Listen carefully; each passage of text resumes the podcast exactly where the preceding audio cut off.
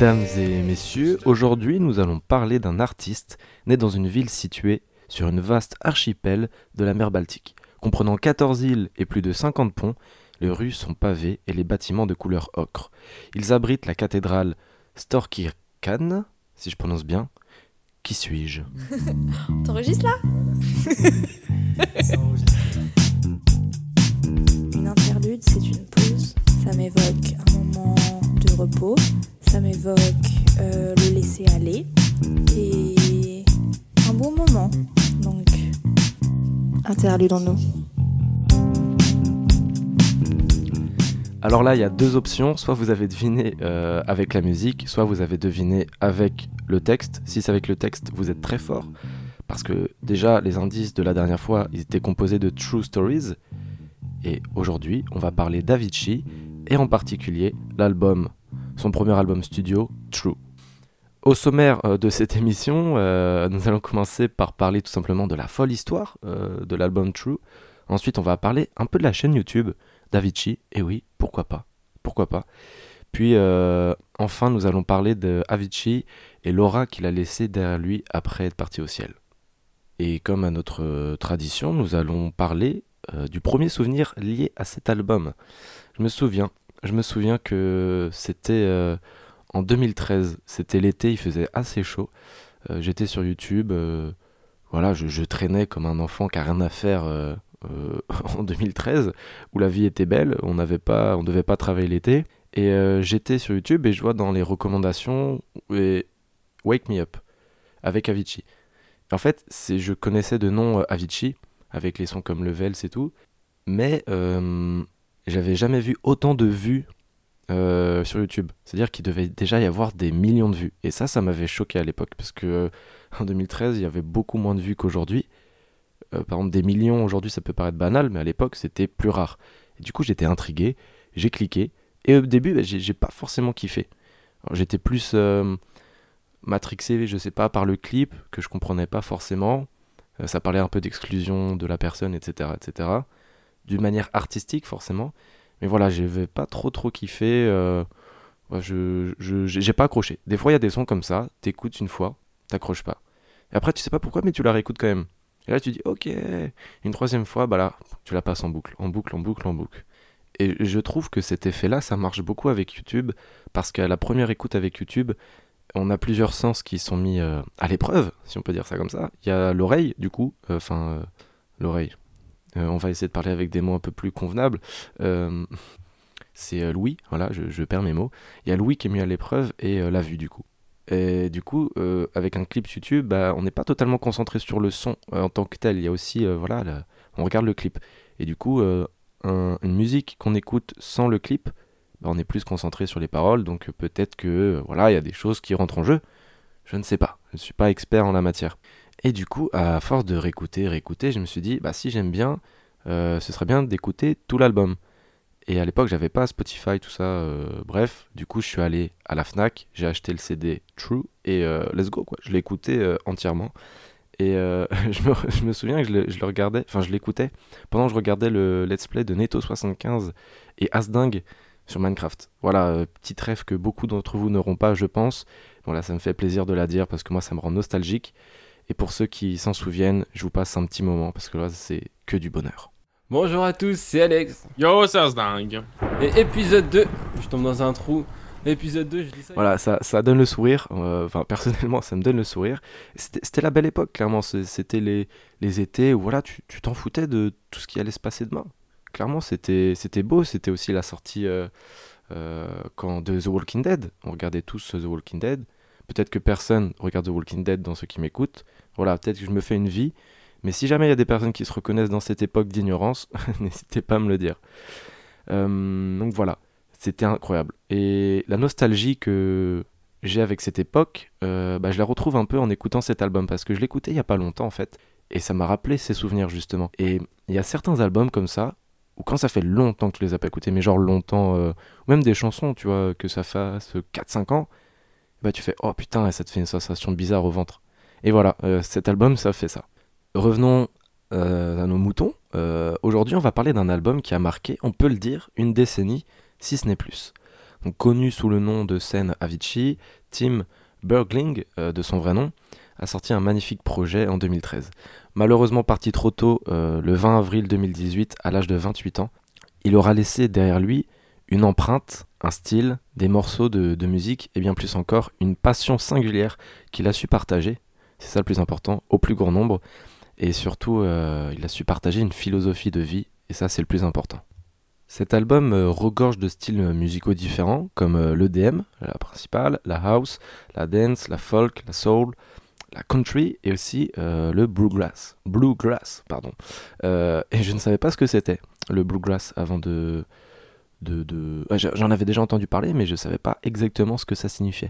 Donc j'ai fait une petite recherche euh, pour euh, vous aiguiller si vous aussi vous ne savez pas ce que c'est. En fait, c'est une branche du coup de la musique country, et c'est un style qui est basé sur le sur le- les, les ballades anglaises qu'on pouvait entendre euh, au XVIIIe siècle. Voilà, ça vient de là. C'est cadeau. Maintenant, si je vous dis Wake Me Up, Hey Brothers, Addicted to You, Liar Liar, You Wake Me, ou encore Lay Me Down, vous allez me dire Waouh, c'est que des tubes. Et ouais, en effet, parce que sur euh, 10 titres composant l'album, 6 sont des singles. Ça, c'est assez euh, incroyable. Parce que plus de la moitié de l'album était dans les top charts euh, en Allemagne, en Australie, en Autriche, en Belgique, au Canada, au Danemark, en Espagne, en Finlande, en France, en Italie et aux États-Unis. Et j'en passe. C'est tout simplement énorme pour un premier album, surtout à l'époque où la distribution n'était pas aussi facile qu'aujourd'hui. Et au-delà des disques d'or et de platine euh, dans plus de 20 pays, euh, ce n'est pas tant les chiffres qui euh, sont impressionnants dans cette histoire, c'est plutôt comment, dans quel mood et comment il a été composé cet album. Et justement, c'est ce dont on va parler en première partie. Petit contexte historique qui ne fait jamais de mal. Euh, quand il était ado, Tim, euh, remixait des sons dans sa chambre. Oui, j'étais là pour le voir, vous inquiétez pas, j'étais là. Et c'est euh, vers l'âge de ses 18 ans qu'il devient professionnel en fait. Il commence à côtoyer des gens dans la musique électro, dans la house, tout ça. Et bien, épaulé avec un manager dont on en parlait plus tard, il arrive à rencontrer David Guetta. Qu'à l'époque, David Guetta en 2013, c'est The Mec. The Mec qu'il faut fréquenter. Et euh, David Guetta, en fait, il l'a il il rencontré tout simplement parce qu'il a trouvé qu'il avait une patte bien à lui. Un style musical qu'il n'avait pas forcément entendu. Euh, c'est très dur d'apporter euh, un nouveau style musical dans un thème comme l'électro où vraiment ce qui marche c'est le mainstream donc le mainstream c'est le, le, le- plus efficace et euh, le moins disruptif on va dire et du coup dès que tu t'éloignes un peu de ça et bah certes c'est ton style personnel mais voilà ça plaît moins et t'es moins visible et du coup bah David Guetta il s'est dit Avicii il y a moyen qu'il arrive à allier un peu les deux donc David Guetta commence à lui dire que voilà ton style c'est l'EDM, l'EDM un peu progressif. Donc l'EDM c'est Electronic Dance Music. Et euh, un, de, un des pionniers de ce style c'est Tiesto, euh, plus tard accompagné de Deadmo 5. Et euh, voilà, David il lui dit euh, bah, mec t'es en train de faire un truc qui est comme eux, mais en mieux. Il y a eu des artistes, notamment suédois aussi, vu que euh, Avicii est, suédois, qui ont réussi à exploser dans ce style musical, on peut citer Alesso ou encore Axwell et Ingrosso. Ce qui est intéressant avec Avicii, c'est que lui, il a réussi à tout combiner, entre guillemets, c'est-à-dire rajouter des voix. C'est pas des voix avec un, vocodeur ou ce genre de choses, c'est vraiment euh, la, la voix pure de l'artiste qui chante par-dessus, voilà, avec un, couplet, euh, un refrain, etc. Des, des refrains. Et ça, du coup, c'était pas trop trop ce qui se faisait à l'époque. Et il a rajoute euh, aussi une pincée de sel de bluegrass, comme on en a déjà parlé. Et ça donne du coup des albums comme True. Et avant de parler des sons qui composent cet album, pour revenir vite fait à David Guetta, en fait, cette rencontre euh, pour Tim, ça l'a marqué. Et le partage musical qui a pu se faire entre les deux artistes, ça a permis euh, à Tim clairement de lui faire sortir son, son premier son qui le propulsera en première place de l'EDM progressif en 2011 avec Levels, que vous connaissez toutes et tous. Je vous passe un petit extrait.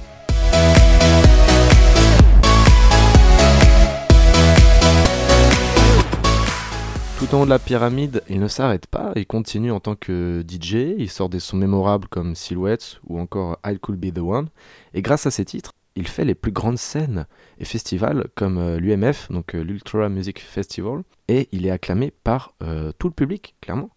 Donc l'artiste excelle, mais en plein milieu de cette ascension, eh ben, il n'est pas très satisfait, bizarrement. Il y a un peu aussi un, mal-être dans l'artiste. Vous pouvez aller euh, regarder, je ne crois pas que ce soit encore sur Netflix, mais il y a un documentaire qui s'appelle euh, True Stories qui est vraiment très intéressant, qui parle de comment l'artiste a mal vécu la célébrité et tout. C'est vraiment bien fait. Donc voilà, lui, il n'est pas trop satisfait parce que c'est son style, mais il a envie d'aller explorer encore plus loin euh, son potentiel. Il a raison, il a raison parce que bah, pourquoi pas. Quitte à surprendre et à décevoir pour faire euh, la musique qui lui est propre. Et c'est drôle parce qu'en faisant les recherches, il a été inspiré par quelques artistes qui ont parfois déçu en sortant des nouveaux projets, mais plus tard ont été euh, voilà, acclamés. Et j'ai trouvé euh, dans les influences de Tim, et je suis pas peu fier, du Daft Punk, Bass Hunter ou encore Eric Prydz. Donc voulant apporter une sorte de perturbation à la scène électronique mondiale, il s'est plongé dans ses souvenirs musicaux quand il était ado, et voilà, c'était la bluegrass, la country, le, style- le style un peu euh, pardon, old school. Et c'est en 2013 à l'UMF à Miami, du coup, qu'il euh, révèle ses travaux musicaux effectués en studio l'année précédente. Et je vais vous raconter cette soirée à Miami parce qu'elle est improbable. On y est à Miami. Imaginez-vous le cadre. Entre les buildings, il fait beau, il fait chaud. La top line, c'est Avicii qui est en tête. C'est incroyable. Il y a plus de 100 000 personnes qui attendent Avicii. Et il a à peu près 40 minutes de set. Tim, lui, sait qu'il ne va pas passer les sons euh, habituels.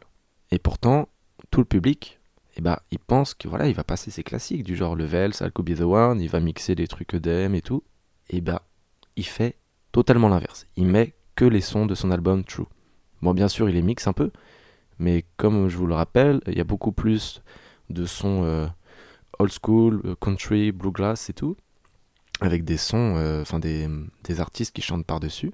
Et pendant le set, à le retour, il est mitigé. Genre, euh, si t'imagines, t'es t'es Avicii et plus de la moitié des personnes réagissent pas à fond, quoi. Il y a juste limite 10 bougs de, devant qui sautent et il y a 95 000 personnes derrière qui font OK. Et du coup, bah, ça doit être assez perturbant pour Avicii et pour euh, les fans, du coup, qui étaient présents. Euh, à la fin du set, les médias ont été quelque peu euh, voilà, choqués aussi. Il y a eu beaucoup de retours, euh, il y a eu des critiques négatives, notamment de la part de l'UMF. C'est fou quand même, l'instance qui te propose de faire euh, ton set, genre il, il te tire dessus, c'est fou. Et là, il y a le manager d'Avicii, euh, je vous en ai déjà parlé au début de l'émission, H pour Nourri, qui tweet à propos de cette fameuse soirée à Miami. Je cite Tout le monde comprendra dans une semaine. Alors là, le mec, il avait des balls, mais euh, vraiment pour tweeter ça, c'est qu'ils étaient vraiment confiants dans le projet, quoi. 13 septembre 2013, l'album sort. Donc un peu plus tard, une semaine plus tard, donc. Vous connaissez tous euh, le succès et la suite, donc. Et je trouve que c'est une belle leçon de vie. Il a quand même sorti un album en sachant que les seuls retours qu'il avait eu dessus étaient majoritairement négatifs. Je pense qu'il faut être fort mentalement. Il a juste suivi son cœur. Il savait qu'au fond, les personnes qui allaient apprécier True sont les gens plus ouverts d'esprit et qui ne s'arrêtent pas à ce qu'ils savent ou à ce qu'ils aiment. Et Tim, du coup, après son live euh, et avant la sortie de l'album, donc pendant ce laps de temps où tout le monde était un peu encore dans la confusion, il a dit, je cite, Nous savions que les gens allaient être provoqués. Le but de cet album, c'est que je sois fidèle à ma musique. Pour moi, il sera couronné de succès si cela résonne avec les gens, peu importe le nombre. C'est ce que je représente, donc celui qui l'aime aime ce que j'aime. C'est ce que sont les fans pour moi aujourd'hui. Si c'est pas beau, si c'est pas beau. Euh, donc, euh, je vais vous parler de quelques sons qui représentent très très bien euh, cette voilà, rupture entre son style précédent et son style d'aujourd'hui. Je vais vous passer un son qui s'appelle Shame on Me. Je vais vous passer un petit moment, vous allez comprendre.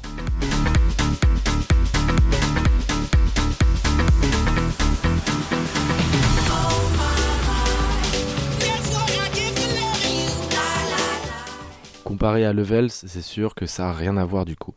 Et maintenant, euh, si ça fait longtemps que vous écoutez le podcast, et vous savez que j'adore euh, les sons à plusieurs temps.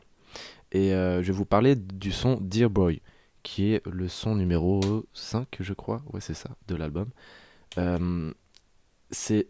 Je me demande des fois quand j'écoute des sons comme ça, comment une seule et même musique peut avoir autant de styles différents et autant de sens. C'est-à-dire qu'un son peut avoir plusieurs moments différents, voilà, tempo, euh, mais que ce soit concentré dans une seule et même idée et que ça fasse bien, le rendu soit bien, bah ça doit être assez difficile et ça, ça en est même déconcertant par moment. Et du coup, bah, seul Tim aurait pu nous donner la réponse, mais malheureusement, il n'est plus, plus là euh, aujourd'hui pour euh, nous y répondre. Donc je vais vous passer deux moments qui n'ont rien à voir. Euh, le premier moment, c'est celui-là. So bold and fine. I've known you for some time. Oh, life change Et le deuxième moment.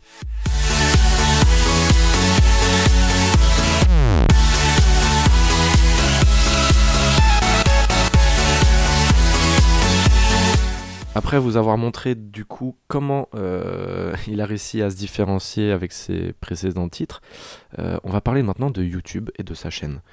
Et là, euh, vous êtes en train de vous dire peut-être, bizarre, bizarre, on parle de YouTube, qu'est-ce qui se passe? Vous allez comprendre. Plusieurs clips ont été sortis suite à l'album, comme Addicted to You, Wake Me Up, You Wake Me ou encore Hey Brother. Les clips sont toujours inscrits dans un style assez old school, donc ça correspond, ça match parfaitement avec euh, le, l'idée du projet. Les costumes, même l'histoire, à chaque fois c'est marqué The End et tout à la fin. Même la typographie, enfin, je sais pas, le, le, le, grain, même des fois il y a des bandes, tout ça, c'est en mode 16, euh, 16 neuvième, pardon. C'est assez. Euh, voilà, ça, ça, ça, a son charme. Ça a son charme. Ça se passe souvent dans des salons ou des bars un peu vieux. Il y a même, je crois que c'est You Wake Me, j'ai regardé hier. c'est les bars où il y avait encore les, les roulettes là, enfin les rollers. Voilà, je ne sais pas si ça existe euh, en France, mais euh, si quelqu'un euh, sait où ça se trouve, j'aimerais bien essayer. Donc voilà, True a aidé la chaîne YouTube quand même d'Avicii à engranger facilement plus de 5 milliards de vues, ce qui est énorme, dont 2 milliards rien qu'avec Wake Me Up, porté par la voix d'Aloe Black. Donc c'est un peu grâce à YouTube en fait et au stream qu'il a su au plus grand nombre. Aujourd'hui c'est le monde entier qui reconnaît les talents d'Avicii, même si on n'aime pas l'électro, bah, vu que hum, son projet-là euh, regroupe tellement de styles différents, c'est ça que j'aime bien dans les albums, c'est que voilà, c'est, ça se concentre pas seulement sur un seul thème. Il est reconnu, et petite anecdote, il a été même reconnu par euh, le, l'ancien président des États-Unis, Barack Obama, euh, quand il a fait un petit discours, quand il a accueilli une famille suédoise importante, je ne sais plus c'était laquelle, mais il les a comparés à ABBA. Je vous passe le, le, le, passage, tout simplement. Some of us dance and sing to ABBA. Et quand on en arrive à ce stade-là, je pense que c'est une grande réussite. Donc les clips, comme je vous dis, euh, ils racontent une histoire, euh, souvent d'amour, euh, que ce soit sentimental, donc par exemple Addicted to You, You Wake Me, ou encore autour de la famille, comme Hey Brother ou Wake Me Up.